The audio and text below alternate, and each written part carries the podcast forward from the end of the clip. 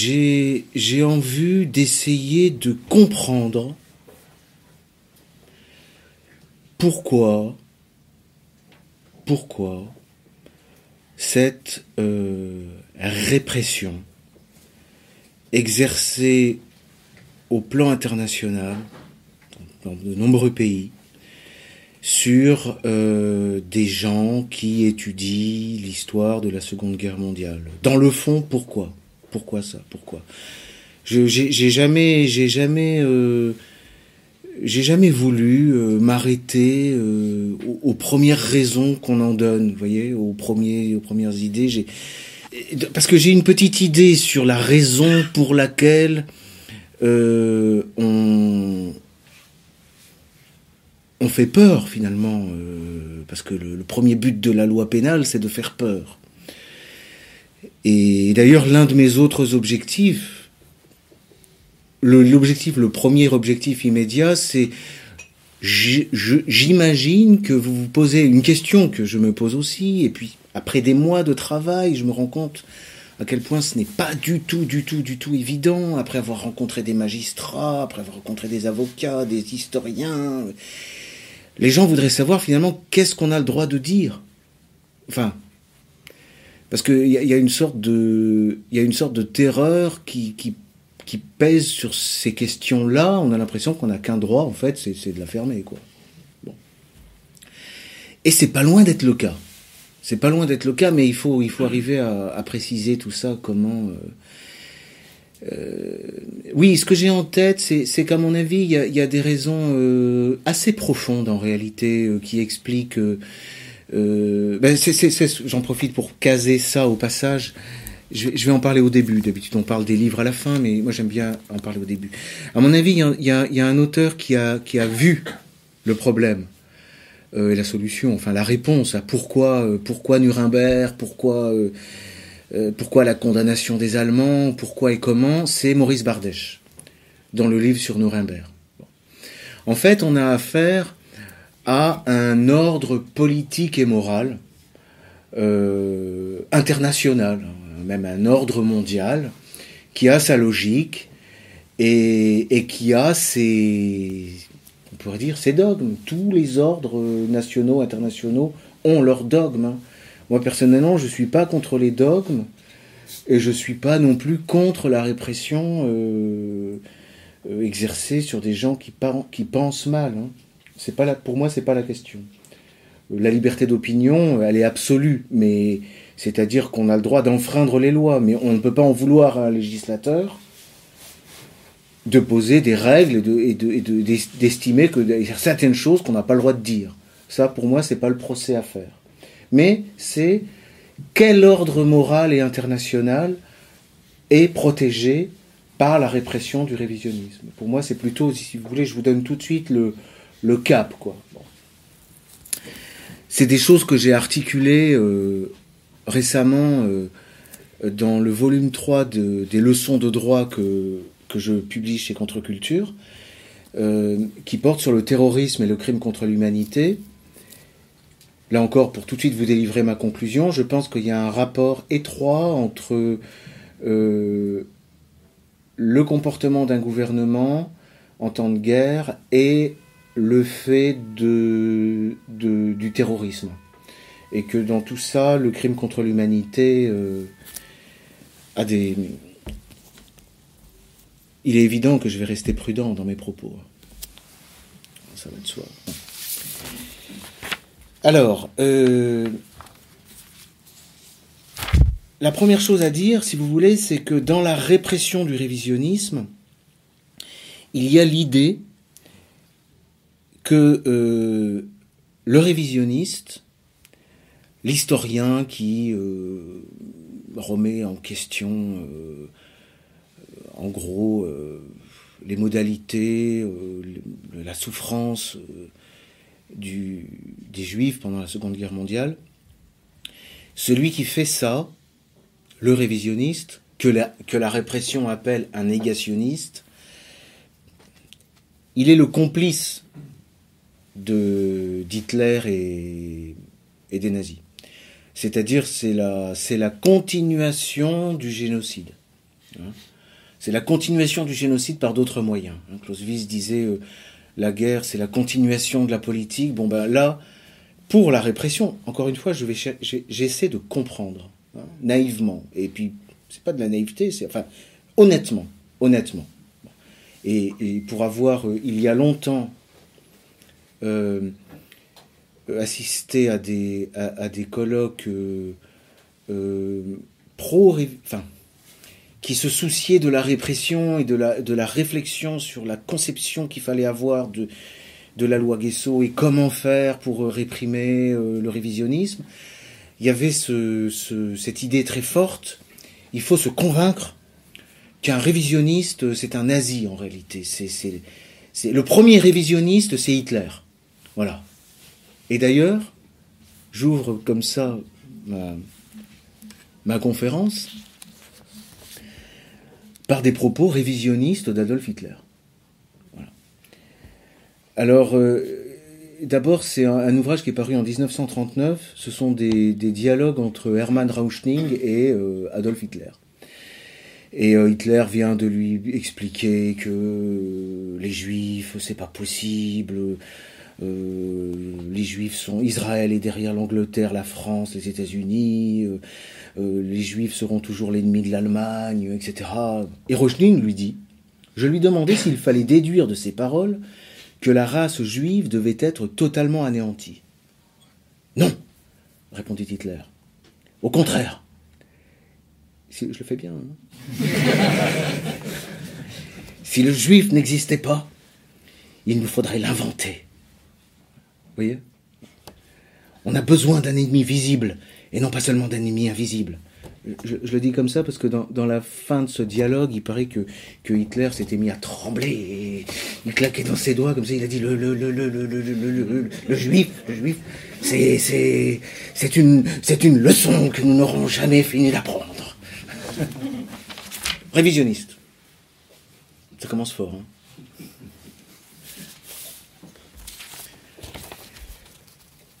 Euh, deuxième moment révisionniste. Là, on est avant-guerre. Hein. Donc ça, c'est pour la thèse intentionnaliste.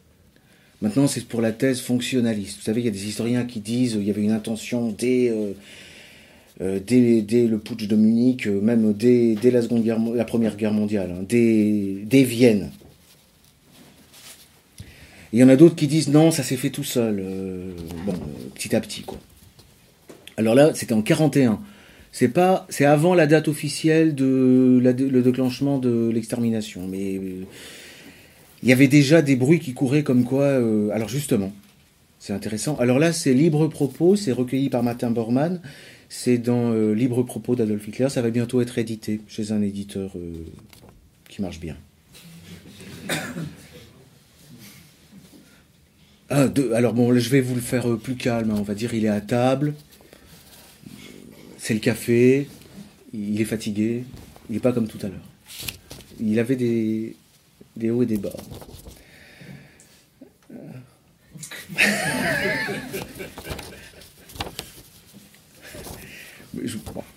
Alors, de la tribune du Reichstag, j'ai prophétisé à la juiverie que le juif disparaîtrait d'Europe dans le cas où la guerre ne pourrait, ne pourrait être évitée. Hein. Je leur avais dit. Hein. Cette race de criminels a sur la conscience, c'est Hitler qui parle. Hein. Cette race de criminels a sur la conscience les 2 millions de morts de la guerre mondiale et maintenant déjà des centaines de milliers. Et que personne ne vienne me dire qu'on ne peut pourtant pas les parquer dans les régions marécageuses de l'Est. Qui donc se soucie de nos hommes? Et alors, il, passait facilement du coq à l'âne, on avait du mal à, voir le fil, hein. Le, fil conducteur. C'est un petit peu, quand même, surtout euh, là, il sortait plus et tout. Il n'est pas mauvais d'ailleurs que la rumeur publique nous prête le dessein d'exterminer les juifs. La terreur est une chose salutaire. Il n'est pas mauvais que la rumeur publique nous prête le dessein d'exterminer les juifs. Donc là, on est dans le révisionnisme. Hein. C'est d'une perversité absolue. Hein. Non seulement il les extermine, il dit qu'il ne le fait pas, mais il dit que la rumeur n'est même pas mauvaise. Voyez enfin, c'est une sorte de mise en abîme. Alors, je vais pas, euh, vais pas, vais pas faire une leçon d'histoire euh, du, du ni de ni de la Seconde Guerre mondiale, ni du révisionnisme, euh, qui commence donc, on l'a vu donc dès, avant-guerre finalement, enfin avec Hitler, on est d'accord, et qui qui après-guerre, disons, commence en France avec l'ouvrage de Bardèche. Ce qu'il faut noter, c'est sur quoi se fonde la répression. Avec euh, euh, Bardèche est poursuivi pour apologie de crime, apologie de meurtre. Alors justement, c'est intéressant pour vous introduire à, l'analyse de la loi actuelle qui est la loi Guesso, que je vous fasse un petit topo sur justement la liberté d'expression. Bon, et la liberté. Alors écoutez, je vais essayer de simplifier, enfin simplifier, non, c'est pas une simplification. Il faut bien comprendre que dans une société libérale, en droit pénal, ne sont punis que les, que les actes matériels, que les pensées. Hein. Euh, les intentions ne sont pas sanctionnées, ni, ni, les propos, par principe. C'est-à-dire qu'on, par exemple, enfin, sauf, sauf répression de la tentative, par exemple, une tentative de meurtre, on va pas attendre que le type est tué pour le. Mais on traite la tentative avec, euh, avec prudence et avec, euh, avec suspicion. Hein, parce que le principe, c'est quand même, on veut condamner des actes matériels. Il faut partir de là, faut partir de là. Alors la, tentative est déjà un, recul là-dessus. Et puis il y a, une, autre, euh, un, autre fait, c'est, voyez, on a même du mal à condamner le complice. Par exemple, celui qui va mettre un coup de couteau, le couteau, on, lui a prêté. Bon, bah, déjà, on va pas l'appeler un, meurtrier, celui qui a prêté le couteau. On va l'appeler un complice de, de meurtre, voyez. Le, le complice qui va prêter un couteau, il faut comprendre. Il va prêter un couteau en disant à quelqu'un, vas-y, euh, par exemple, euh, tue cette personne. Et le complice qui a prêté le couteau en disant tue la personne ne sera puni que si il y a passage à l'acte, que si le meurtrier enfonce le couteau. Et ça, ça gêne toujours les pénalistes parce que euh, celui qui va passer un couteau à des gens en leur disant vas-y tue-le et, et si personne ne fait rien, il sera jamais puni alors qu'il n'a pas fait plus ni moins que dans le cas du passage à l'acte. Vous voyez, donc ça gêne les gens. Bon, bref. C'est pour ça que dès 1819, on érige, comme on dit, en délit distinct, la simple provocation non suivie des faits. Provocation verbale, c'est une parole. C'est encouragement à faire, à commettre des meurtres, provocation au meurtre, au vol, à la destruction. Bon. Vous voyez qu'on est déjà dans une sorte de, une forme de délit d'opinion, enfin de délit d'opinion, de délit d'expression. Enfin, on porte atteinte à la liberté d'expression parce que vous, vous pouvez provoquer par vos paroles sans que ça provoque, ça pourrait provoquer des crimes parce que vous appelez au meurtre. Il n'y a pas de meurtre, néanmoins vous êtes, vous êtes condamné. Bon. C'est important de commencer parce que c'est par cette fenêtre-là que vont s'ouvrir toute une armada de textes comme euh, ensuite on va avoir l'apologie, la simple apologie de terrorisme, c'est en 1893-1894 qu'on a appelé les, lois scélérates. Et à chaque fois, ce sont des fenêtres qui s'ouvrent pour élargir la, répression. Euh, on a les, circonstances racistes ou dirigées contre une religion qui arrivent en 1939. Ce qui fait qu'en 72, on a euh, l'aggravation pour la provocation à la discrimination euh, raciale, etc. Bon, déjà on avait, ce genre de texte. Alors c'est important parce que on est parti du principe comme quoi il faut un acte concret. Ensuite, on a le risque d'un acte, concret, mais on arrive à des, euh, infractions dont on peut quand même se demander, et c'est là qu'on a le fameux délit d'opinion. C'est-à-dire qu'on peut se dire qu'en réalité, on protège plutôt un intérêt euh, évanescent, politique, moral, social, et non plus des intérêts euh, très, euh, très concrets et réels. Quoi. voyez? Bon. Ça, c'est l'arsenal qui était à disposition donc pour réprimer les, les, les, révisionnistes. Donc on avait la complicité, euh, euh, on avait la provocation, l'apologie, la diffamation, euh, évidemment l'injure. on avait aussi la responsabilité civile. Ça, ça existe aussi. C'est-à-dire, c'est de toute façon, le grand principe, c'est tout fait quelconque qui cause à autrui un dommage oblige celui par la faute duquel il est arrivé à le réparer. Bon. Si par des propos vous provoquez une souffrance quelconque, vous pouvez être traîné devant les tribunaux. Et c'est ce qui est arrivé donc à, euh, à des gens comme, euh, euh, comme, comme Robert Forisson. Donc on a, on a, eu, on a eu Maurice Bardèche, on a eu Robert Forisson, on a eu...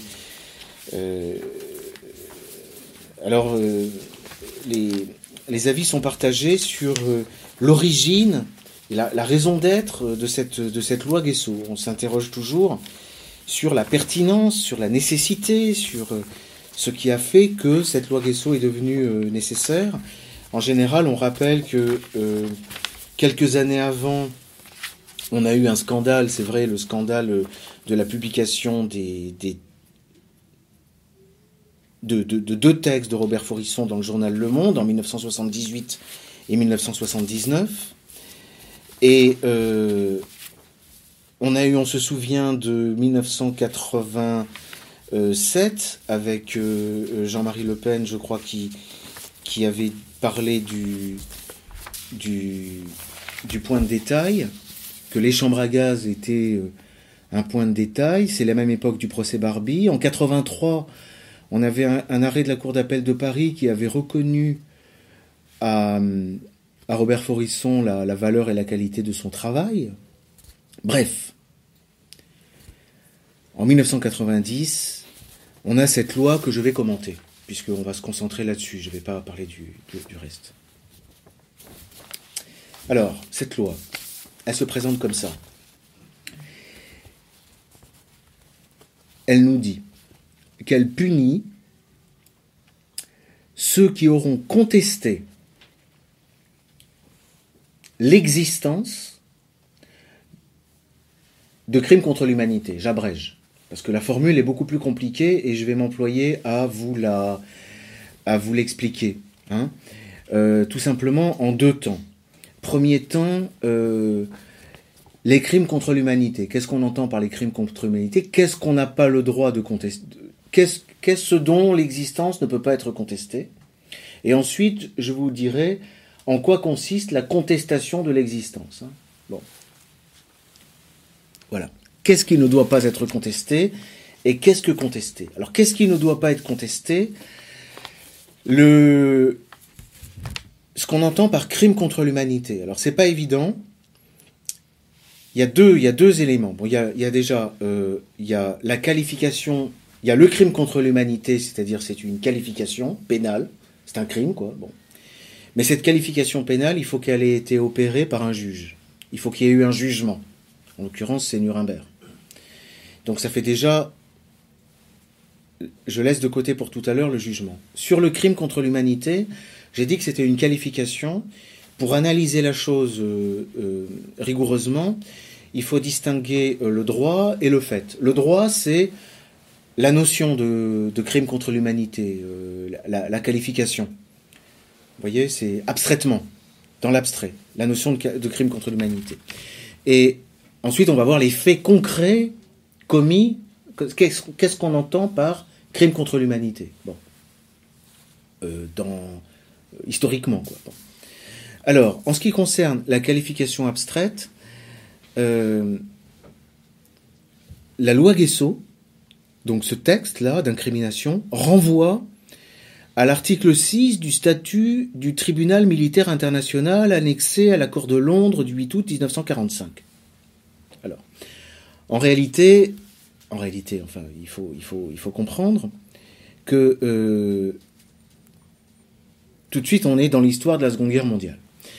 Euh, et on est dans... Euh, ouais, parce que il, faut, il faut comprendre le, mot crime contre l'humanité au, sens, au sens technique. Hein. au sens large, tout et n'importe quoi pourrait être un, crime contre l'humanité. Dans le droit international, en soi, massacrer les populations, ça n'a jamais été bien vu. Hein. Ça a toujours été considéré comme quelque chose qui n'était pas bien. Enfin, ou alors il faut remonter vraiment à l'époque euh, primitive, quoi, enfin dans les luttes euh, tribales. Euh, préhistoriques, quoi. Hein.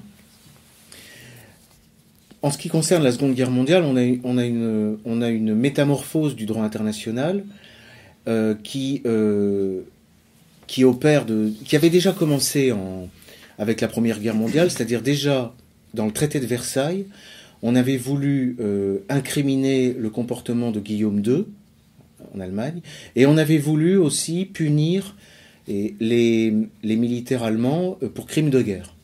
déjà, il y avait déjà quelque chose, mais ça va vraiment se, synthétiser euh, pendant la Seconde Guerre mondiale. Et alors, il est connu que en 42 déjà, il y a une déclaration des Nations Unies qui nous dit euh, les autorités allemandes sont en train d'exterminer les personnes juives en Europe. Il y a des, la, Pologne est devenue un abattoir, un abattoir. Hein.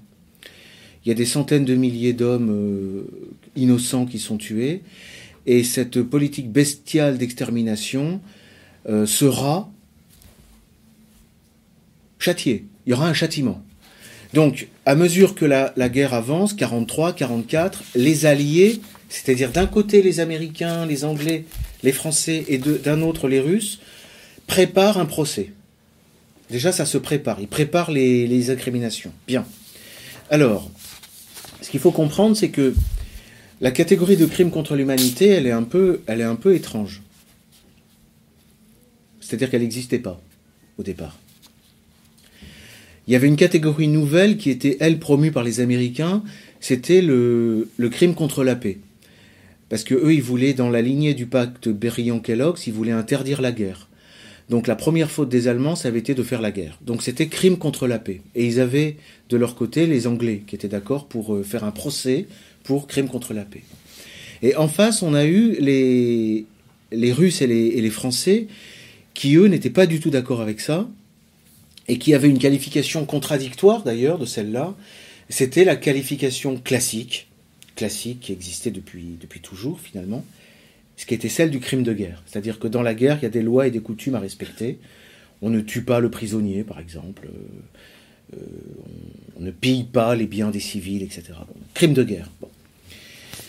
Et finalement, c'est pas les Anglais, les Américains ou les Russes et les Français qui l'ont emporté euh, sur l'autre. Ils ont mis les deux.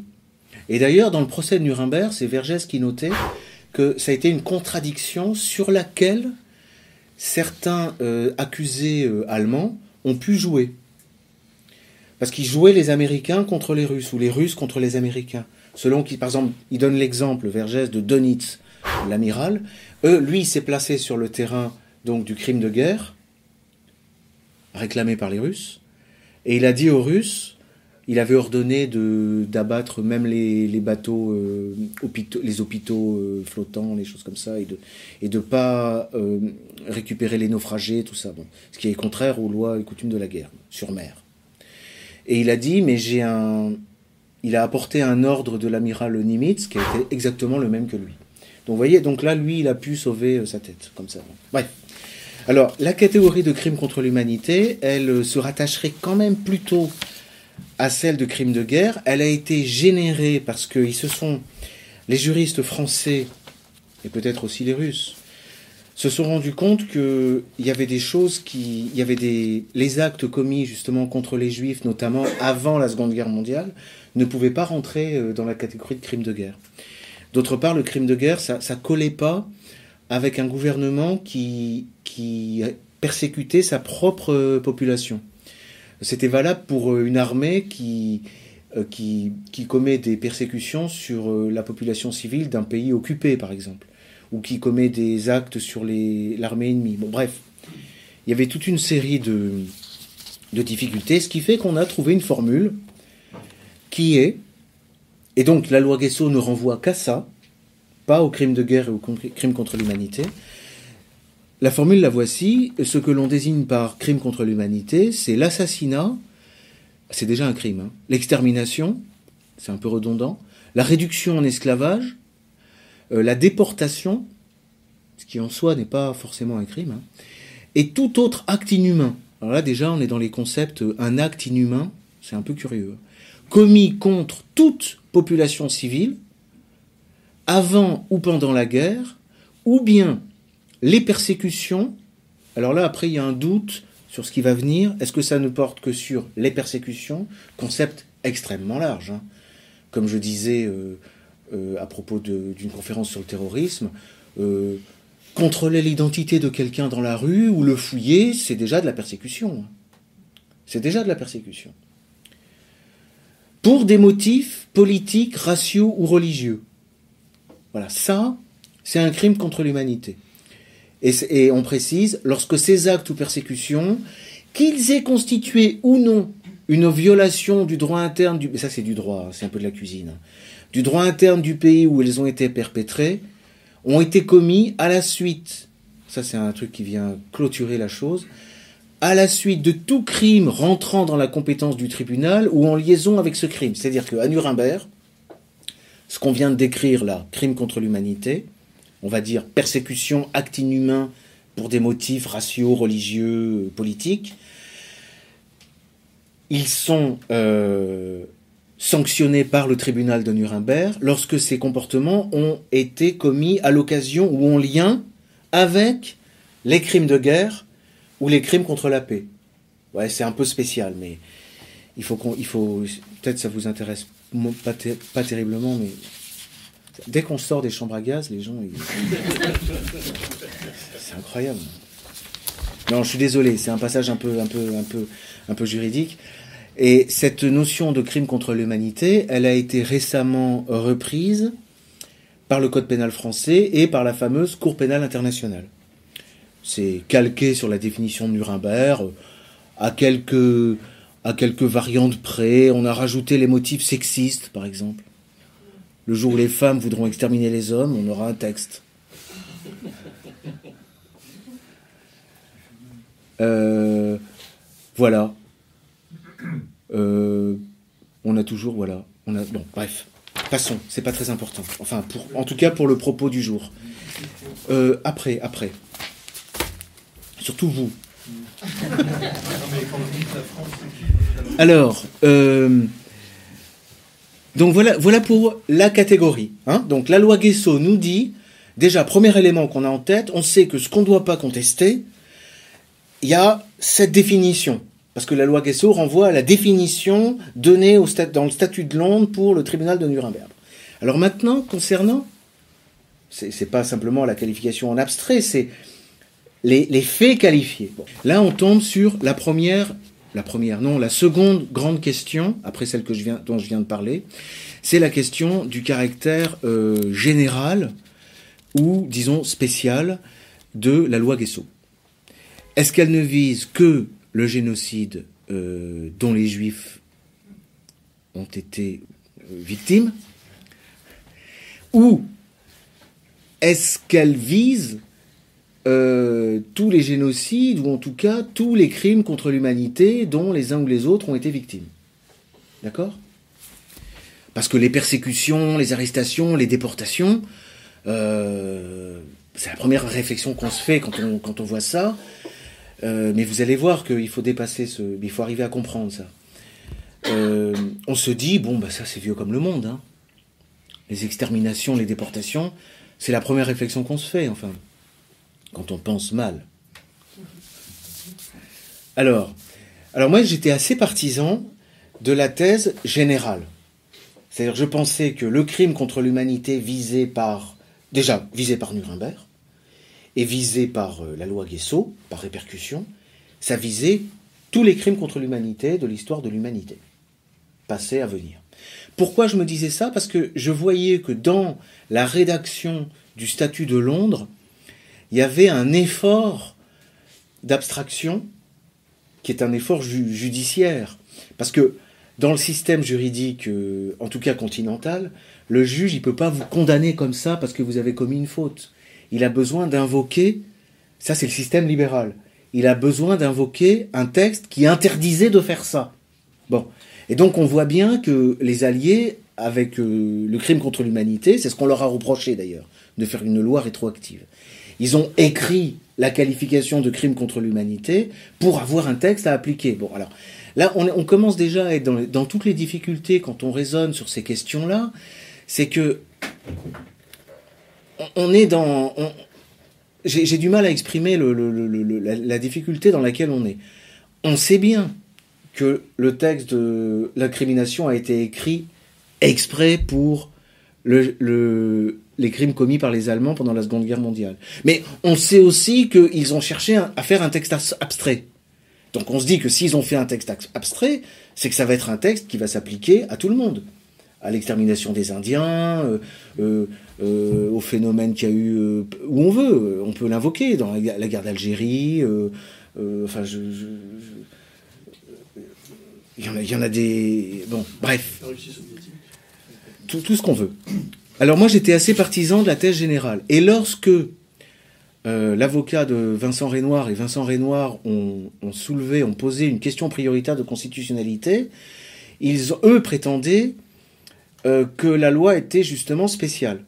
Et disaient, comme elle est spéciale, elle est, elle est inconstitutionnelle. Et moi, je leur avais dit, euh, non, je l'avais écrit d'ailleurs, j'avais écrit, non, vous vous trompez, elle est générale, et c'est pour ça qu'elle va être euh, constitutionnelle. En fait, on avait faux tous les deux. Le Conseil constitutionnel a répondu non. Elle est spéciale et c'est pour ça qu'elle est constitutionnelle. Parce que si la loi était générale, mais j'y reviendrai là-dessus, c'est une idée importante. Si c'était tous les crimes contre l'humanité dont on n'avait pas, pas le droit de contester l'existence, ce serait une atteinte vraiment disproportionnelle à la liberté d'expression, ce serait insupportable.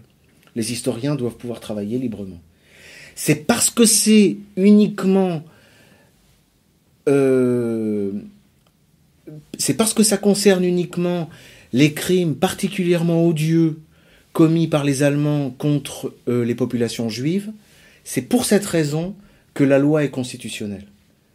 Parce que le crime étant tellement grave, on va essayer de développer pourquoi est-ce qu'il est grave, hein, c'est parce qu'il est très grave, d'une gravité extrême, que cette loi se justifie. Sinon, elle ne se justifierait pas. Alors, pour argument, bon, j'avais développé, euh, d'ailleurs, je les reprends dans mon, ouvrage, mais on avait de la jurisprudence. Et là, je, remercie euh, Wilfried Paris de m'avoir envoyé euh, cet arrêt, parce que moi, je communiquais avec lui, je disais, mais euh, on s'est trompé. Et il m'a dit non, mais il y avait des raisons de croire que c'était spécial. Et il avait un arrêt de la Cour d'appel de Caen, et, dans lesquels les magistrats de la Cour d'appel, juste avant la QPC, hein, ont dit contrairement à ce que soutient le prévenu, donc contrairement à ce que dit euh, Renoir, le texte en cause peut servir de poursuite à toute contestation contre l'humanité. Moi, ce que je croyais aussi. Hein. Et pas seulement à celui constitué par l'Holocauste. Dès lors qu'une personne a été reconnue, bon, après, là, après il développe.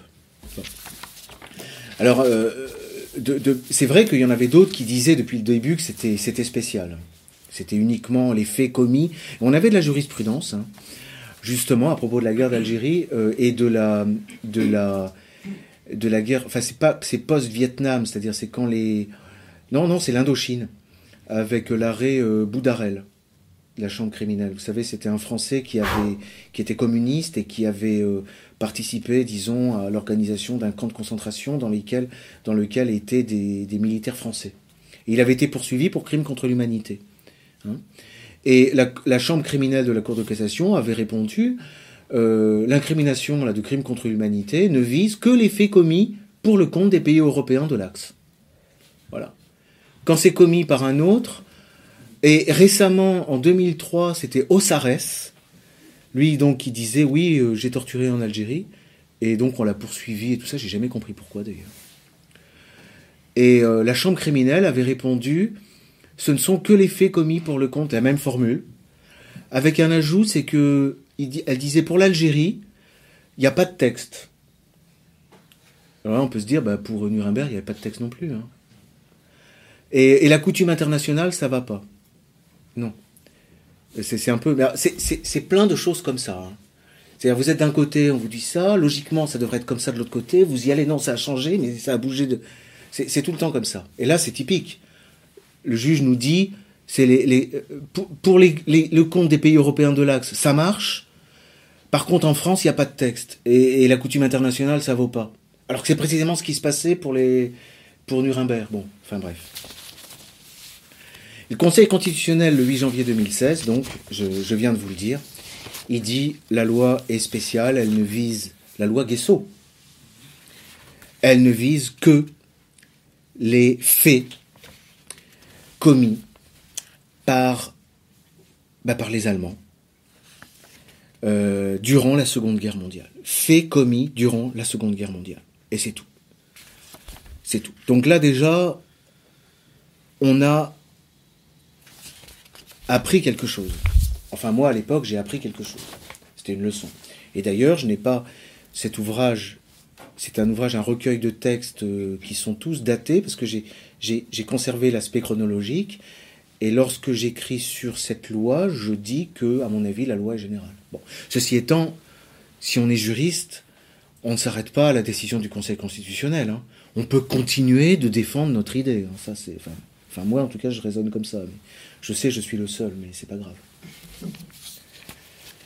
Donc, la qualification de crime contre l'humanité, les faits commis durant la Seconde Guerre mondiale, mais ça suffit pas. Alors là, c'est encore, alors ça va être la troisième question que j'aborde, c'est la question du jugement. Alors là encore, alors là, je suis, je suis, j'ai une position et les, les, les, juges sont à peu près euh, sur, enfin, on est sur la même position. C'est-à-dire que, par rapport à la loi Guesso, vous pouvez pas, à mon sens, hein, et c'est ce que disent, c'est ce que disent les juges, hein. c'est ce que dit le Conseil constitutionnel, notamment à chaque fois, en général avant une élection, qu'il y a un projet de loi pour euh, sanctionner la, la, contestation de l'existence du génocide arménien. Dans la loi Guesso, il faut que le crime contre l'humanité ait fait l'objet d'une condamnation par une juridiction internationale ou française il faut qu'il y ait une condamnation. Il faut qu'ils aient été jugés et condamnés les faits. Alors, je vais vous dire franchement, et c'est un argument qu'on retrouve dans, le, dans les arrêts, dans les décisions, euh, si on n'avait plus le droit, on, était condamné pour avoir contesté l'existence d'un génocide qui n'a pas fait l'objet d'un procès, bon, on peut quand même considérer que ça poserait un peu plus de problèmes que ça n'en pose dans le cas d'un de crimes contre l'humanité qui ont fait l'objet d'une condamnation. Bon, je sais que c'est pas forcément euh, convaincant, hein. mais euh, sans jugement, ça met le juge dans une position un peu délicate. Quoi. On vient le voir, on lui dit il y a eu un génocide, c'est ce que dit le Conseil constitutionnel. Ça veut dire que le juge, on va lui demander en plus de commencer par décider s'il y a génocide ou pas. Enfin, s'il y a génocide, y a, mettons, prenez dans les déportations. Euh, s'il y a déportation ou pas déportation. Pour des motifs, mettons, euh, religieux. Vous comprenez? Si vous allez devant le juge, vous allez lui dire euh, on vient d'avoir un génocide, on vient d'avoir des déportations. Par exemple, on a déporté des. On a déporté, là, la semaine dernière, on a déporté des Français, on les a envoyés je sais pas moi, on les a envoyés en Algérie, par exemple. Le juge, il n'est pas forcément au courant, il n'est pas censé, il n'a pas de document, vous voyez. Alors que si vous y allez et, puis vous ajoutez un tel à contester l'existence de ces déportations. C'est pas la même chose que si vous allez voir le juge en disant voilà, un tel a contesté l'existence de déportations qui ont été condamnées par un juge. Et voilà le. Comprenez? Donc moi j'ai toujours considéré que cet élément du jugement de Nuremberg faisait une grande différence entre les génocides. Et en plus, c'est un critère objectif. Jugement, pas jugement. Bon. Alors, ce qu'on a essayé de faire avec, par exemple, le génocide arménien et d'autres, c'est, bon, on n'a pas de condamnation, je parle du législateur français, et des, et des, victimes, ou des descendants de victimes. Les Arméniens, par exemple ou, les descendants de, la, traite, euh, la traite des Noirs, on dit? On dit la traite des Noirs? On a le droit de dire le mot noir? On dit la traite des Blanches. Euh, ce qu'ont fait les Arméniens et d'autres, c'est-à-dire ils ont fait ce qu'on a appelé alors des lois mémorielles. C'est-à-dire le Parlement français va voter une loi où il est dit que nous reconnaissons l'existence du génocide arménien. Et on s'est dit, bah maintenant qu'on a une loi qui reconnaît l'existence du génocide arménien, on va pouvoir sanctionner la contestation de l'existence du génocide arménien. Comprenez? Et en fait, longtemps, alors là, ça a été la levée en masse. Tous les juristes, professeurs de droit, agrégés, la faculté de droit était retournée, j'ai les noms. Les historiens, Pierre Nora, tout ça, toute la faculté d'histoire, enfin, l'universitas. C'est en disant non, j'allais dire nine. Non, non, non, loi mémorielle, liberté pour l'histoire, liberté pour l'histoire. Alors, à l'époque, alors c'est pareil, à chaque fois que vous avez des, vous savez, j'essayais d'exprimer l'idée.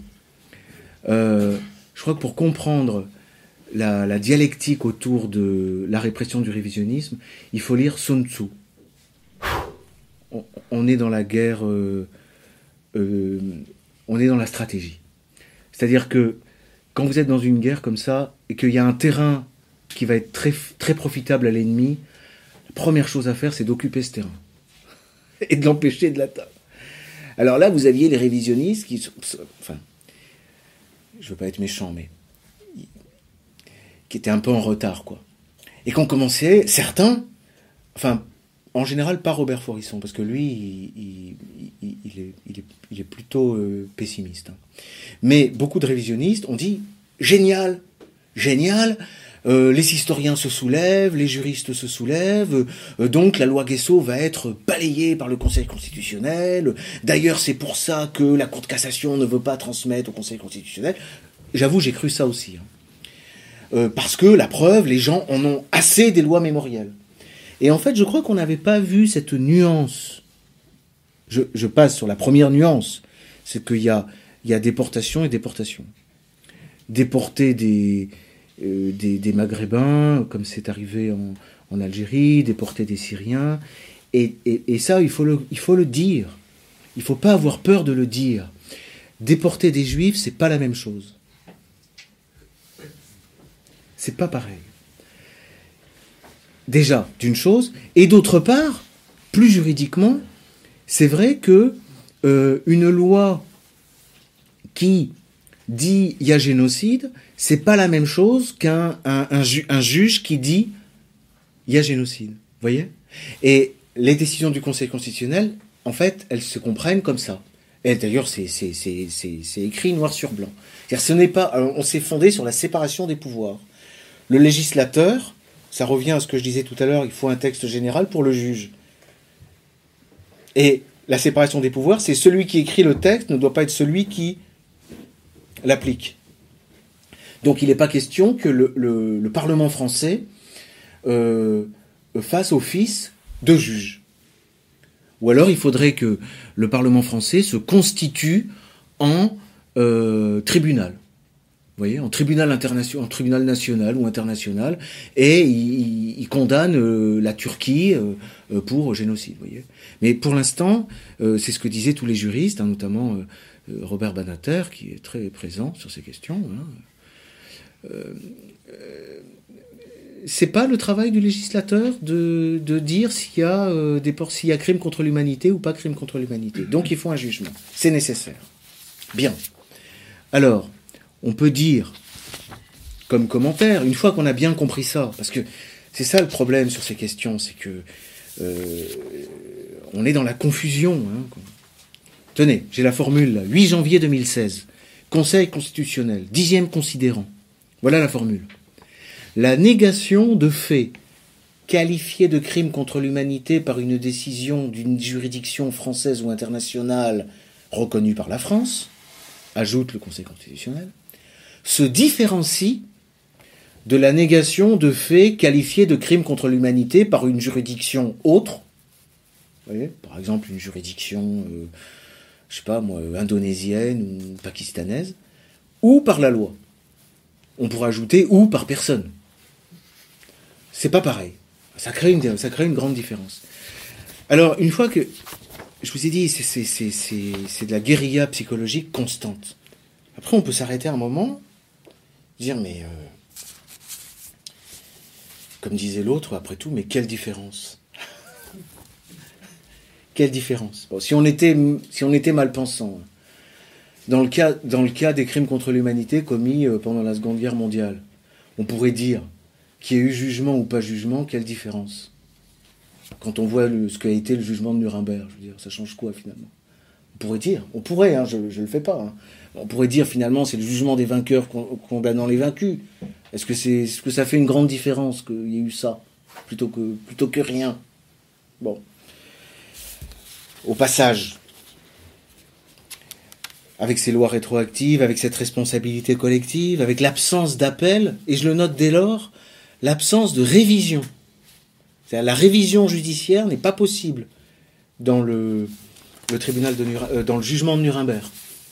Si vous voulez réviser un jour le jugement de Nuremberg pour refaire un procès, mais cette fois-ci euh, bien, eh ben, vous devez rassembler les Russes, les Anglais, les Français, les Américains, qui révisent les accords de Londres pour euh, réviser, pour introduire cette clause en disant si la révision sera possible. Et j'ai vérifié dans les versions russes, anglaises et françaises, non, hein, vraiment la révision n'est pas possible.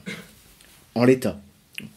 Alors les gens qui ne sont pas dans la dans le ciel des idées juridiques, euh, restent oui, mais c'est pas possible, on ne pourra jamais réunir. on s'en fout, c'est juste pour expliquer. Après, je pourrais vous parler du problème des preuves, c'est-à-dire que il y avait des choses qui étaient tenues de notoriété publique, euh, les documents apportés par les alliés étaient tenus pour des, pour des preuves authentiques, c'était, c'était aux accusés de faire la preuve contraire. Bon, on connaît tout ça, hein. on connaît. Euh, première réflexion.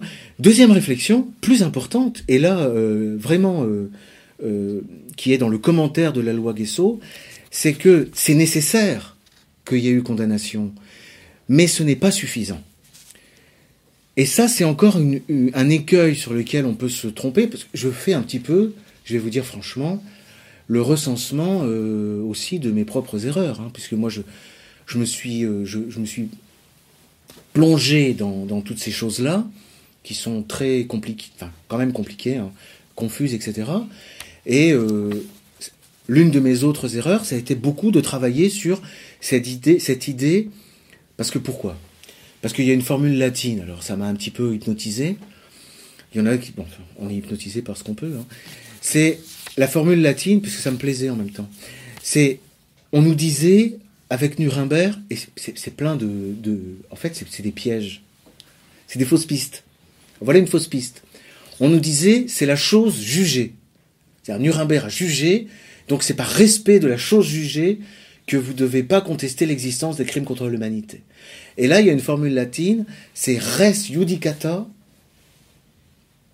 pro veritate abetur. Alors moi, ça me faisait rêver parce que la formule latine, elle veut dire que la chose jugée prend la place de la vérité. Remplace la vérité. Bon, alors euh, je trouvais ça poétique. Et c'est la même formule que, la, que, la, que la, celle de la fiction dans la fiction. Qu'est-ce qu'une fiction en droit? C'est-à-dire, vous savez, les juristes parfois euh, font comme si. Alors là, c'était un petit peu, ça, voulait dire un jugement, et c'est ça la vérité, hein, c'est la fiction de vérité. On fait comme si c'était vrai. Et c'est vrai que euh, quand il y a un jugement, une condamnation, il y a beaucoup de gens qui comprennent pas ça. Par exemple, ils divorcent et puis euh, on, dit qu'ils ont commis ça, ils ont commis des fautes et tout, et toute leur vie ils sont là à répéter, mais je l'ai pas fait, c'est pas moi, c'est pas vrai, c'est ma femme c'est pas le problème. Le, juge a dit ça pour le juge et pour les autres juges, pour les policiers, pour les huissiers, pour les gendarmes, pour tout le monde. Ça tient lieu de vérité. La vérité, on s'en moque. Au bout d'un moment, c'est une question aussi d'ordre social, quoi. Il faut trancher. Il y a des choses, il faut. Bon, bah, là, c'est un petit peu la même chose, nous dit-on. Et c'est vrai. Dans un jugement, c'est res judicata. Alors, alors là, c'est. En même temps, alors on se dit ça, mais ça, c'est Delcroix qui, discutait avec moi. Lui me disait, mais non, ça tient pas. Par exemple, si on découvrait, si on découvrait, euh, si on faisait passer en jugement, alors quel exemple il me donnait? Euh, je sais plus, il me donnait l'exemple de Ouais, si on retrouvait Goebbels, je crois par exemple, qui n'a pas été condamné à Nuremberg, on refaisait passer un procès, il n'y aurait pas chose jugée. C'est-à-dire que pour qu'il y ait chose jugée, il faut qu'il y ait identité de, de, de parti, de cause et de... Il y a les trois identités comme dans le théâtre, mais peu, peu, peu importe. Bon, bref, vous comprenez? C'est-à-dire qu'il me disait non, le jugement de Nuremberg ne s'impose pas aux autres juges. Donc ça, c'était un petit peu compliqué. Moi, il me semble que la chose jugée, effectivement, elle peut s'imposer au... Elle est respectable, elle est, elle est respectable par, euh, par les juges, etc. Alors une fois qu'on a dit ça, il faut comprendre que aucun jugement, jamais. D'abord, il y a le pouvoir de révision, mais en réalité, cette, force de la chose jugée, cette, présomption de vérité, elle ne s'impose pas au commun des mortels, elle ne s'impose d'abord pas au condamné. Lui peut toujours, toute sa vie, continuer, continuer à clamer son innocence. Vous voyez? Et il n'y a, y a aucun euh, jugement pour lequel on ait l'interdiction de contester l'existence des faits qui ont été condamnés. Absolument original. C'est d'autant plus frappant maintenant qu'on sait que c'est limité aux déportations de juifs pendant la guerre. Encore quand c'était général, on pouvait se dire, bon, c'est justifié, c'est mais là, ça devient, plus crucial. Et surtout, il faut comprendre que il n'y a pas a priori de raison pour euh, interdire aux historiens de traiter le jugement comme un fait historique et comme tous les faits historiques, un fait, fait euh, euh, vérifiable, contestable, discutable, etc. Comprenez? Bon, donc là, j'ai terminé de faire le tour pour ici de cette notion de crime contre l'humanité qu'il ne faut pas contester. Donc, qu'est-ce que la contestation de l'existence? Alors là, on est à nouveau sur, un, sur une distinction qui est, compliquée. Enfin, on va me dire, on est dans la confusion, pourtant je distingue. Mais cette, distinction m'intrigue. On va distinguer l'histoire pour déjà traiter cette question, traiter la question. Est-ce que l'histoire est interdite? Voilà, pour poser la question. Est-ce qu'on n'a pas le droit de faire de l'histoire sur euh, les déportations de juifs pendant la Seconde Guerre mondiale? Voilà la question. Parce qu'elle est présentée comme ça parfois. Hein. Les adversaires de la loi Guesto disent, je, vais, y venir. Et ensuite, il y a, y a, une autre chose, c'est en fait, il faut comprendre qu'en réalité, cette loi Guesso, elle est là pour lutter contre l'antisémitisme. Donc en fait, ce qu'on interdit, c'est pas l'histoire, dit-on, dans le système répressif. Hein. C'est pas l'histoire, c'est l'antisémitisme. Ça, c'est le. Il faut, quand même arriver à comprendre un petit peu comment, comment ça. Alors, en ce qui concerne l'histoire, j'ai prévu trois temps euh, parce que c'est pas évident. Alors, si on regarde les choses à la lettre, à la lettre du texte, la loi Guesso nous dit les, les, faits condamnés par le jugement de Nuremberg. D'accord? Bon. Alors on va voir le jugement de Nuremberg et on voit des tas de choses. Il est question d'abat-jour en peau humaine, il est question du massacre de Katyn, euh, il est question, il est vrai, de, des chambres à gaz. Un certain nombre de camps, un certain nombre, hein. on ne nous dit pas lesquels exactement, c'est important de camps possédaient des chambres à gaz pour l'exécution massive des prisonniers, dont les corps étaient ensuite brûlés dans des fours crématoires. Ces camps furent en fait utilisés à la solution finale du problème juif par l'extermination. Et on a des gens condamnés, Göring, Ribbentrop, Keitel, Kaltenbrunner, Rosenberg. Vous pourrez contempler euh, l'affiche de Bruce Le Goy qui euh, portraitise euh, tous ces ces, condamnés, dont certains étaient nobles. J'allais dire ces nobles condamnés, je ne l'ai pas dit. Alors, euh, fusillade, pendaison, chambre à gaz. Ça revient à plusieurs moments, dans l'acte d'accusation, dans le jugement. Donc, ça c'est une chose. Ça c'est une chose établie. Euh, mais il y a quantité de... Alors, les Ça, c'est la lettre. Donc on se dit, bon, alors on prend les choses à la lettre, tout ce qui est marqué dans le jugement de Nuremberg, on n'a pas le droit de le contester, donc bah, il n'y a pas d'histoire possible, on n'a pas le droit de faire l'histoire. Et là, on a à nouveau quand même une révolte des historiens euh, qui disent, euh, euh, nous, notre métier, c'est de douter, de contester, on est contre la loi Guesso. Il y a quand même beaucoup de gens en France qui sont contre la loi Guesso, hein, de, de tous bords. Hein. Des juristes, des historiens, des, gens qui sont ni juristes ni historiens, des tas de gens trouvent incroyable cette loi. Voilà. Voilà, beaucoup de gens se, se, se, dressent contre cette loi avec des bons arguments. Hein. La recherche de la vérité ne progresse que grâce à la communication des pensées, notamment de la pensée critique et par l'écrit. Voilà. Et on pourrait dire que la loi Guesso décrédibilise le travail scientifique. Quand vous êtes historien de la Seconde Guerre mondiale, que vous publiez des articles dans, dans le débat ou dans les annales, que vaut un travail publié sur un sujet sur lequel ceux qui ne sont pas d'accord ou qui ont d'autres avis que vous ne peuvent rien dire? Qu'est-ce que ça vaut? Ça vaut rien. Ça veut dire que vous faites de l'histoire officielle. Donc ça, ça choque. Ça choque, et c'est vrai que contre les lois mémorielles, les gens visaient aussi la loi Guesso. Ça, c'est la première façon. Alors, il y a un truc qui cloche quand même, avec cette vision-là. C'est qu'en fait, si on regarde le jugement de Nuremberg, et si on regarde ce qu'on dit bien des historiens, on constate que le jugement de Nuremberg a été remis en question. Il a été contesté. Ne serait-ce que Katyn, par exemple, euh, qui n'est pas dans la condamnation, mais, mais euh, a été, a été contesté. On a eu, des camps euh, en 60, je crois, des camps qu'on pensait être d'extermination et qui ne sont plus considérés que comme des camps de concentration ou de travail. Ça ne veut pas dire que c'était pas des camps de la mort au sens large. Hein. Ça ne veut pas dire qu'on n'y mourrait jamais. Hein. Mais on n'y mourrait pas euh, en entrant dans des chambres à gaz.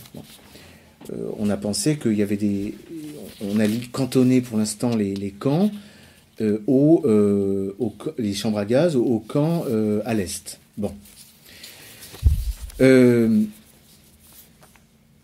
Alors il est vrai aussi que tous ces historiens qui se sont mis à s'intéresser à ces choses, pour, pour beaucoup, ont avancé et l'ont été à cause ou grâce aux historiens révisionnistes, au fait qu'il y a eu Bardèche, il y a eu Racinier, il y a eu Robert Forisson, euh, ça a bougé euh, l'histoire institutionnelle qui, qui a été obligé de... Et d'ailleurs, ça, c'est quelque chose qui est reconnu par euh, un grand historien de la Seconde Guerre mondiale, qui est considéré comme le, le, principal. Hein, c'est Raoul Lindbergh, qui dit que Robert Forisson a rendu service, je ne retrouve pas, je cite de mémoire, a rendu service à la science historique.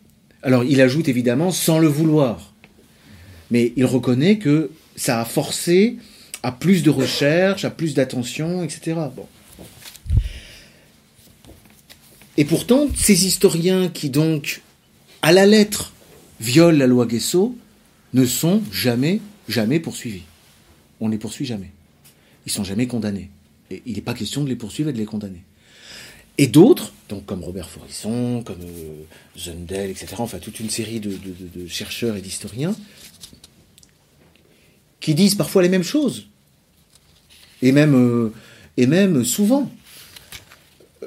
Régulièrement, la défense de Robert Forisson devant les tribunaux consiste à dire Vous m'accusez d'avoir dit ça, par exemple, d'avoir remis le nom en question, le, chiffre de 6 millions.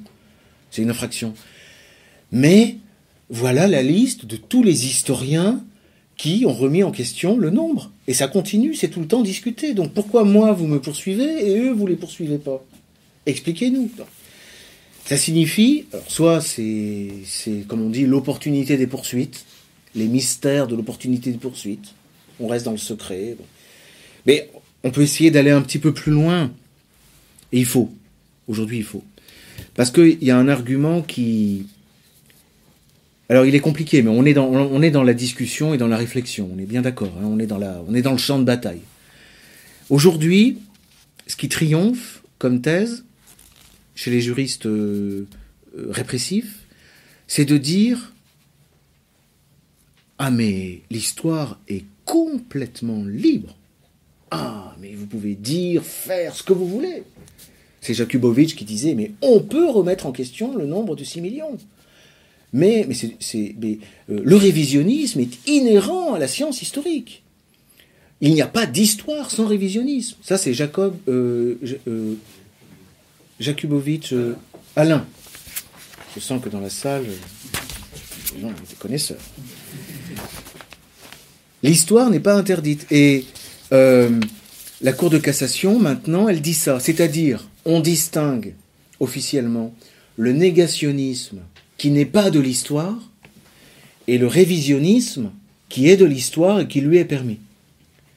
Donc le révisionnisme, c'est de l'histoire, c'est autorisé, la loi Guesso ne vise pas ça, la loi Guesso ne vise que le, euh, négationnisme. alors là, on commence à dire, attendez, euh, cette loi, elle commence à être un peu subtile. Euh, on n'arrive pas trop à savoir la différence et qu'est-ce qui fait déjà sur les poursuites, on ne comprend pas trop. C'est une loi qui n'est pas claire. Alors il y en a beaucoup qui avaient espéré que le Conseil constitutionnel condamnerait cette loi pour raison de d'obscurité quoi. Parce qu'il faut que les lois pénales soient claires qu'on sache ce qu'on a le droit de dire et de pas dire quoi. C'est quand même la base. Bon. Mais là moi j'avais trouvé la réponse de Robespierre qui a trouvé la réponse. Il disait le le, caractère des, des ennemis de, la République et de la Révolution étant euh, la dissimulation et la fraude, euh, il faut que les lois soient vagues et, et générales pour pouvoir les appréhender euh, sous, tous les, angles. Donc c'est même pas un argument de dire cette loi est floue, elle tient pas debout, on ne sait pas où ça va, parce qu'on va vous répondre le, crime étant très grand, le danger étant énorme, il faut employer les, grands moyens. Voyez? Alors, cette distinction euh, euh, révisionnisme-négationniste, elle est, sanctionnée par le, Conseil constitutionnel, c'est le 8 janvier 2016, c'est toujours la décision Renoir. Seule la négation, implicite ou explicite, ou la minoration, minoration outrancière est prohibée. Les dispositions contestées n'ont ni pour objet, ni pour effet d'interdire les débats historiques. Et c'est pour ça que la loi Guesso est constitutionnelle. Ça, c'est le Conseil constitutionnel qui le dit. C'est-à-dire que si jamais il, était arrivé, alors il y a plusieurs choses, hein. si, la loi Guesso avait visé plus que la déportation des Juifs, elle aurait été inconstitutionnelle. Si elle avait interdit le débat historique sur la déportation des Juifs, c'est-à-dire pourquoi on les déportait et pour faire quoi à la fin, ça aurait été inconstitutionnel. Parce que ça, c'est pas possible. Alors là, après, il faut, je, je, vous communique euh, l'état du droit. Ensuite, on peut broder, commenter, gloser. Hein, euh, on, pourrait, on, peut, se dire. Euh, c'est la fameuse déclaration des, des historiens. C'est-à-dire qu'il n'y a pas d'histoire officielle, il n'y a pas de loi, enfin, il n'y a pas d'interdiction du débat historique. Néanmoins, chez les historiens, il ne faut pas se demander. Est-ce que quelqu'un peut réciter le. Parce que moi, je... Il ne faut pas. Voilà, il ne faut pas se demander comment techniquement. Un tel crime de masse a pu être possible. Un tel crime de masse a, pu être possible, il a été possible puisqu'il a eu lieu. Bon, alors, euh, ça veut dire oui, l'histoire est libre, le débat est ouvert, mais simplement, euh, et, d'ailleurs la formule des historiens, c'était, euh, c'est le point de départ et d'arrivée obligé de toute recherche sur les chambres à gaz, et, ça veut dire que si vous sortez de ce cadre-là, c'est-à-dire si vous remettez en question, donc ça voudrait dire que vous ne faites plus de l'histoire. C'est-à-dire il n'y a plus d'objets, il n'y a plus de méthode, il y a plus de, c'est plus de l'histoire. Je ne sais pas si c'est une. Euh, Alors les juges disent ce qu'il faut condamner. Alors moi c'est ce que je plaide quand il m'arrive euh, de défendre des gens accusés de constatation de l'existence de crimes contre l'humanité, qui sont d'ailleurs pas toujours des historiens, mais qui sont parfois des humoristes. Parce qu'il y a le problème pour l'histoire, et je l'aborde pas ici parce que ça peut presque faire une autre conférence. C'est pas vraiment la répression du révisionnisme historique, mais la fiction littéraire également est en cause, la fiction euh, cinématographique, la création, le dessin, la sculpture, enfin tout, ce qu'on voudra. Il euh, y, a une répression, et d'ailleurs ça peut être une piste pour essayer de comprendre la logique de cette euh, contestation de l'existence de crimes contre l'humanité. Leur argument, c'est nous, ce qu'on ce sanctionne, c'est pas l'histoire. La preuve, c'est vrai. Dieudonné n'est pas historien. Et quand il dit, euh, c'était à peine de la contestation, enfin je me souviens plus, dans son sketch qui avait fait tellement de scandales, le fameux, le fameux sketch de Nantes, on va l'appeler comme ça. Il y a eu les noyades de Nantes, maintenant il y a le sketch de Nantes. Le sketch de Nantes qui a été interdit, euh, c'était... Euh, euh, non, c'était... Si, enfin je sais plus, enfin... Non mais le, le, non, mais le propos, le propos. Le propos c'était... les chambres à gaz, dommage. Voilà. Bon. Ah, là, on est dans, là, là, c'est pas un historien. Enfin, alors après, ah, autre chose aussi, c'est discuter sur ce qu'est un historien. Alors, euh, euh, par exemple, la LICRA, euh, là, je, renvoie encore à un discours de Jakubowicz.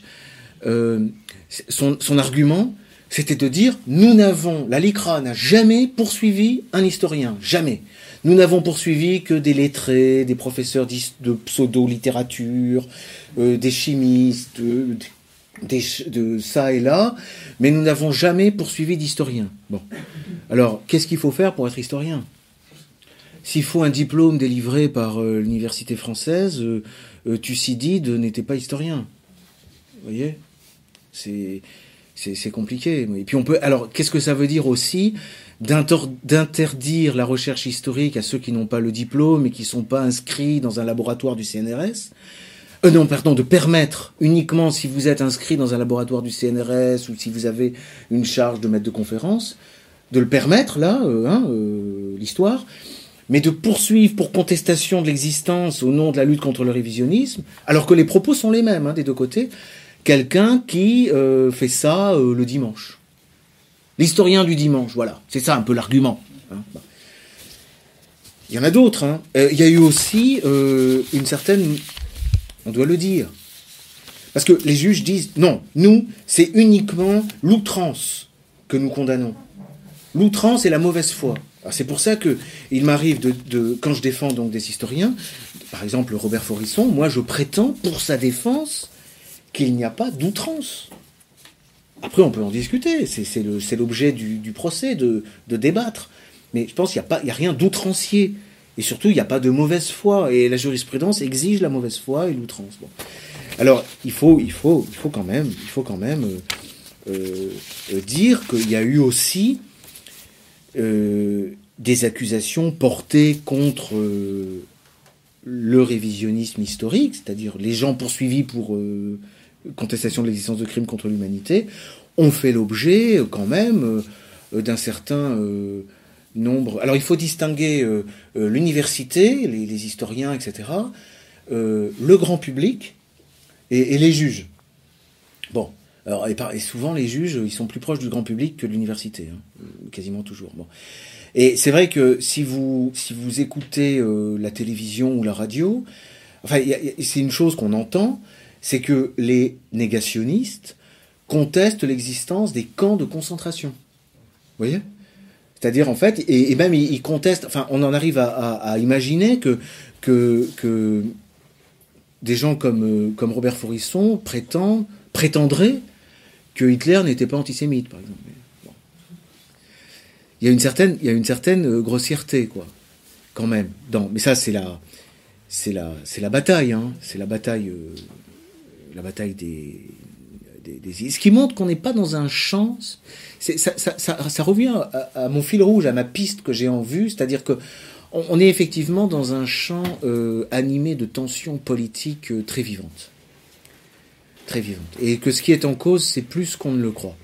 Je pense que c'est un ordre, c'est l'ordre, l'ordre international, quoi, qui, est, fondé sur euh, sur ces questions. Mais on a dit aussi que euh, les négationnistes, comme on les a appelés, c'est ce, par exemple Michel Tropper, en fait, ce que eux voulaient faire, c'était uniquement de la calomnie. C'est-à-dire pouvoir se faire le plaisir de dire que les juifs avaient menti. Et mentaient toujours. Et mentaient pourquoi? Uniquement pour se faire de l'argent. Et donc c'est pour cette raison-là que Michel Tropper dit il faut lutter contre le négationnisme, parce que ces gens font croire qu'ils font de l'histoire, pour pouvoir se faire plaisir. Si tant est que, d'après eux, ça fasse plaisir d'être antisémite.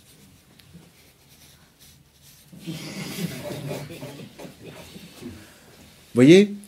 Donc là, encore une fois, euh, Robert Forisson, par exemple, pour prendre cet exemple, j'en ai d'autres, hein, euh, il arrive qu'il commence. Tenez, je vais vous lire un extrait quand même.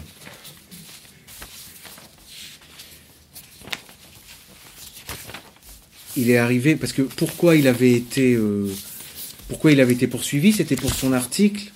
Non, pourquoi ça a commencé le scandale, c'est son article dans Libération, dans Le Monde le 29 décembre 1978. Et la première phrase, c'est Nul ne conteste l'utilisation de fours crématoires dans certains camps allemands. Ça commence comme ça. La fréquence même des épidémies dans toute l'Europe en guerre exigeait la crémation. Non, non, quand je lis du fourrisson, pas d'approbation. Ni de rire. Exiger la crémation, par exemple, des cadavres de type. Bon. C'est l'existence des chambres à gaz, véritables abattoirs humains, qui est contestée. Voilà.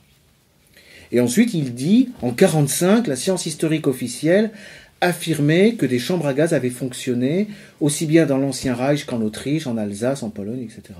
Et en 60, et ça c'est, ça il, il, ne cesse de dire ça. Bon, après, lui, c'est vrai que lui, lui pousse un peu l'enquête. Hein. Il va un peu plus loin.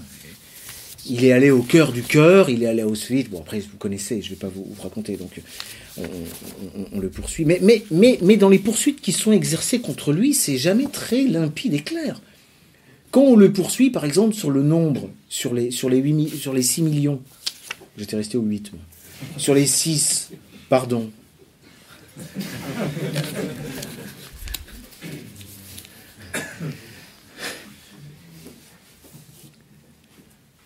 après, quand il dit les chambres à gaz étaient uniquement insecticides, c'est vrai qu'on le, on le soupçonne. Euh, Dieudonné dirait d'être un peu taquin, mais, mais, mais non, non, ne riez pas. non, on le soupçonne de, bon, deux choses. Mais lui me dit quand bien même je mangerai des juifs au petit déjeuner, j'ai quand même le droit de dire ça, puisque c'est la vérité. Alors moi, des fois, pour défendre, je dirais, s'il faut être antisémite et détester les juifs pour faire certaines découvertes historiques, reconnaissons au moins ce crédit à l'antisémitisme. Mais ça, c'est, la conception de la science occidentale. C'est Karl Marx, Max Weber, c'est-à-dire que on, fait la part entre nos passions, euh, nos délires euh, et la recherche. Mais ça ne veut pas dire que nos passions, nos délires ne sont pas moteurs dans, dans la recherche. Ça veut dire que dans le résultat de la recherche, nous devons euh, disséquer et, d'ailleurs, l'université, la, plus sérieuse, passe son temps à ça. À dire, non mais là, ça c'est l'expression d'une idéologie, ça c'est l'air du temps, ça c'est parce que il était antisémite, euh, etc. Vous voyez? Donc euh, on est dans le... Euh, j'aurais tendance à... Mais on n'en est pas là. Hein. On n'en est pas là. les camps, les fours crématoires. Après, il y a une certaine. Euh, il y a des formules, c'est sûr, il y a des formules. Quand on dit, euh, par exemple, je ne nie pas que les juifs aient été traités en minorité dangereuse, c'est limite. C'est limite.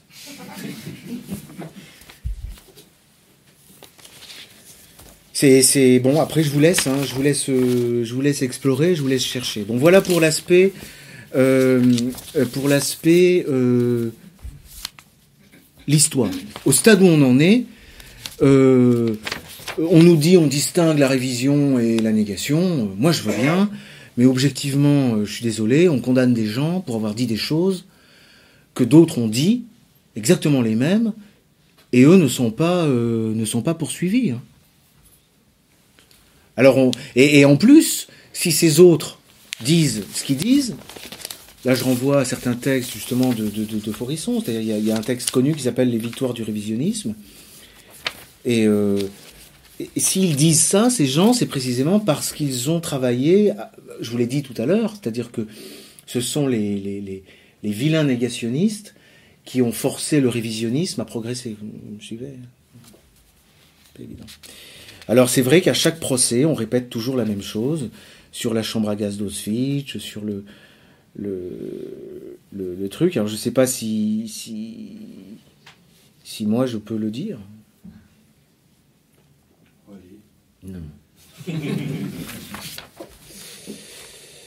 déjà, on va me soupçonner de le penser, c'est déjà pas mal. voyez la politique, voilà, voilà la déclaration d'historien de 1979. On va terminer sur ce chapitre ensuite. Je vais vous lire. Euh, c'est ça le, propos des.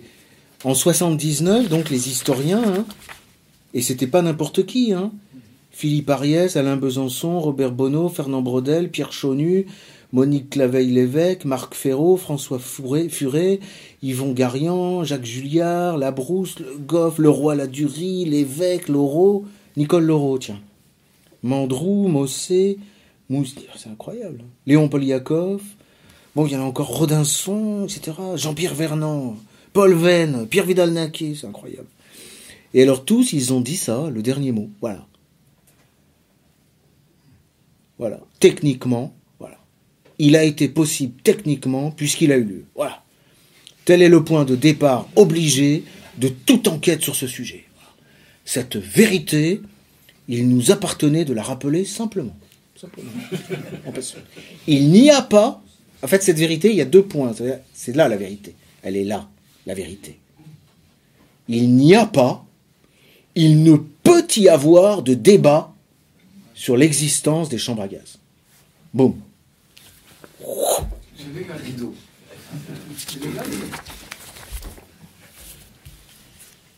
Et tout le reste, c'est comme ça. C'est compliqué. Hein. Ah oui, voilà, voilà, je vous citais ça. Euh, la Raoul Lidberg. Je dirais que d'une certaine manière, Forisson et d'autres, sans l'avoir voulu, hein, nous ont rendu service. Ceci étant, peut-être que c'est vrai que ça, ils ne l'avaient pas voulu. Ils ont soulevé des questions qui ont eu pour effet d'engager les historiens dans de nouvelles recherches. Ils ont obligé à rassembler davantage d'informations, à réexaminer les documents et à aller plus loin dans la compréhension de ce qui s'est passé. Donc ça c'est... Enfin, moi pour la défense, parce que je suis avocat aussi, hein, d'ailleurs ces dossiers-là, c'est pas mal comme avocat que je m'en occupe. Heureusement, hein.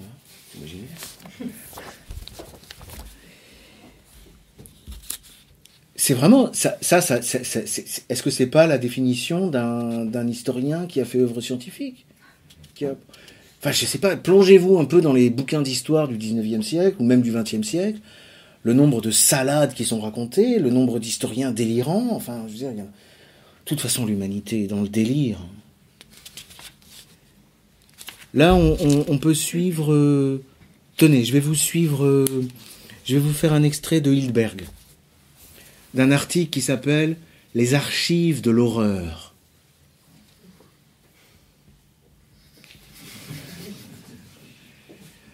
Hildberg. Il n'y a pas de tabou en histoire. Tout doit être discuté. Si je traitais le sujet comme un tabou, je n'aurais pas travaillé 35 ans sur des documents. Dans l'histoire de l'extermination, des points restent troubles, vagues. Il faut les soulever, il faut chercher à y répondre. Parfois, on n'y parvient pas, parce que l'on ne dispose pas de données suffisamment précises. Je continue à chercher. Question du journaliste. Angoissé. Et vous avancez? Et c'est là qu'il y a la réponse. Je dirais que d'une certaine manière, Forisson et d'autres, sans l'avoir voulu, nous ont rendu service. Vous voyez? Et ça, c'est 1982. Donc ça déroge à la déclaration de Vidal-Naquet, le roi Ladurie, etc. On va dire. Alors, c'est pas l'histoire, c'est pas l'histoire qui est condamnée, qui est condamnable, etc. Non. Ce qui est condamné, c'est l'antisémitisme. Alors, je vais le faire sans note, puisque j'ai, il me reste très peu de temps et, c'est la, la partie la plus, la plus je vais, essayer de résumer. En fait, ce qui se passe, c'est très simple. C'est que euh, il y a des haines entre les peuples, hein, bon, ça on est d'accord. Mais les juifs ça, c'est dit par Michel Tropper dans un article euh, très important euh, qui défend la loi Guesso et, ces thèses sont reprises régulièrement par le Conseil constitutionnel. Les juifs font, font l'objet d'une haine spéciale, qu'on appelle donc l'antisémitisme. Pourquoi elle est spéciale? C'est pas parce qu'ils sont haïs. On est plein à être haïs. Euh, un Portugais, il peut être haï, un Autrichien, un Allemand. Mais quand on est haï en tant que juif, en général, celui qui nous haït, celui qui nous déteste, il est également contre la démocratie. Non, mais faut pas rire. C'est, Voilà, je vais être obligé de le citer maintenant. Sinon, c'est ma tête qui va passer. Euh, dire, vous de raconter des salades. Non. Alors, il le dit. Il existe une spécificité non du génocide des Juifs, mais de la négation de ce génocide. Elle s'inscrit, la négation de ce génocide, dans un mouvement antisémite et antidémocratique qui n'a pas cessé avec le génocide lui-même, et elle l'alimente. Elle alimente le génocide. Rétroactivement. Et elle constitue une. Alors, ce que dit la loi, c'est que effectivement, la loi Guesso, ce que dit Tropper et ce que reprend le Conseil constitutionnel, la loi Guesso fonde une présomption de provocation à la haine euh, raciale, religieuse, etc., et pas n'importe laquelle, on présume que quelqu'un qui fait du négationnisme, il veut provoquer à la haine contre les juifs. Bon. Et en plus, alors on dira, alors là, on se dit, ça c'est un argument qui reste quand même, s'il y a l'incrimination dont je vous ai parlé au tout début, là, l'interdiction de la provocation à la haine raciale, etc., qui est d'ailleurs souvent largement appliquée, il y a déjà un texte. Alors quel intérêt de faire la loi Guesso? À mon avis, ça c'est un argument qui reste, c'est-à-dire que la loi Guesso n'a rien de vraiment nécessaire. Bon. Mais dans les, les, les arguments, on nous dit que les négationnistes sont tellement pervers et habiles qu'ils ont réussi à trouver les moyens, quasiment on accuserait un enfant d'avoir fait des études d'histoire. Qu'est-ce que tu veux faire plus tard? Moi je veux être historien. Juste pour pouvoir donner libre expression à son antisémitisme. Comprenez? Les antisémites sont, sont un tel danger, je veux dire, pour l'humanité tout entière. C'est ça, les gens se rendent pas compte. Il y va du salut de l'humanité, quoi. Non, mais c'est vrai, c'est ça. Et donc, cette espèce de tentative d'exterminer les Juifs d'une façon tellement odieuse pour, instaurer sur Terre la domination tyrannique d'un peuple barbare, je veux dire, il n'y a rien au-dessus de ça. Quoi. Il faut se battre tous les jours contre l'antisémitisme. Et, pour se battre, il fallait cette loi il fallait cette loi pour et, et même si cette loi n'était pas nécessaire en soi, qu'il y avait déjà des lois, il fallait une loi spéciale. Il fallait, il fallait dire non,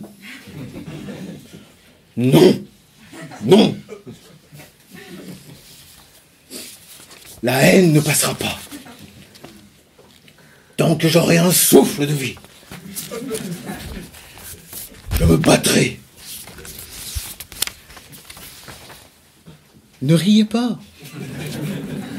C'est le raisonnement. Conseil constitutionnel, 26 janvier 2017. Et c'est pour ça que les Arméniens, les pauvres, on les envoie blackbouler à chaque fois. attendez, euh, bon, les Turcs, ils vous détestent, mais c'est ce que dit Tropper. La haine contre les Arméniens, ça fait de mal aux Arméniens, mais c'est tout. mais ça, ils ne croient pas. La négation du génocide des Arméniens présente des caractères différents. Elle ne s'embarrasse pas d'un lourd appareil critique pseudo-historique. Et si elle vise bien à disculper les autorités turques, elle ne s'inscrit pas, fort heureusement, dans un mouvement anti-arménien dangereux. Le mouvement antisémite est dangereux.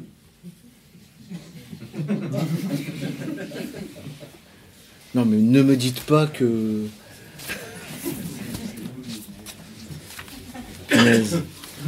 Heureusement hein, qu'on n'est pas... Euh, heureusement qu'on n'est pas antisémite. Hein. Et où est le danger? Alors là, là, je termine là-dessus. C'est pour ça il faut pas, il faut, il faut, il faut réfléchir. Il faut réfléchir. Ben, le danger, il est dans cet ordre international qui se présente comme démocratique. Et moi, je pense qu'on on aurait intérêt à, à réfléchir à ça. Et ça, je vous répète que euh, Maurice Bardèche avait, déjà parlé de ça. C'est-à-dire qu'en fait, Nuremberg, la Seconde Guerre mondiale, et ça c'est ce que j'explique euh, dans euh, le, dernier livre là, c'est le moment d'un bouleversement gigantesque dans nos sociétés, en particulier occidentales de, de l'Ouest. C'est une réorganisation du monde sous l'égide américano-russe. Et cet ordre du monde, euh, il ne fonctionne pas comme comme fonctionnait encore le monde au XIXe siècle. Il fonctionne autrement, sur d'autres valeurs. Euh, son ordre, sa morale et ses valeurs et, son, et sa logique est autre.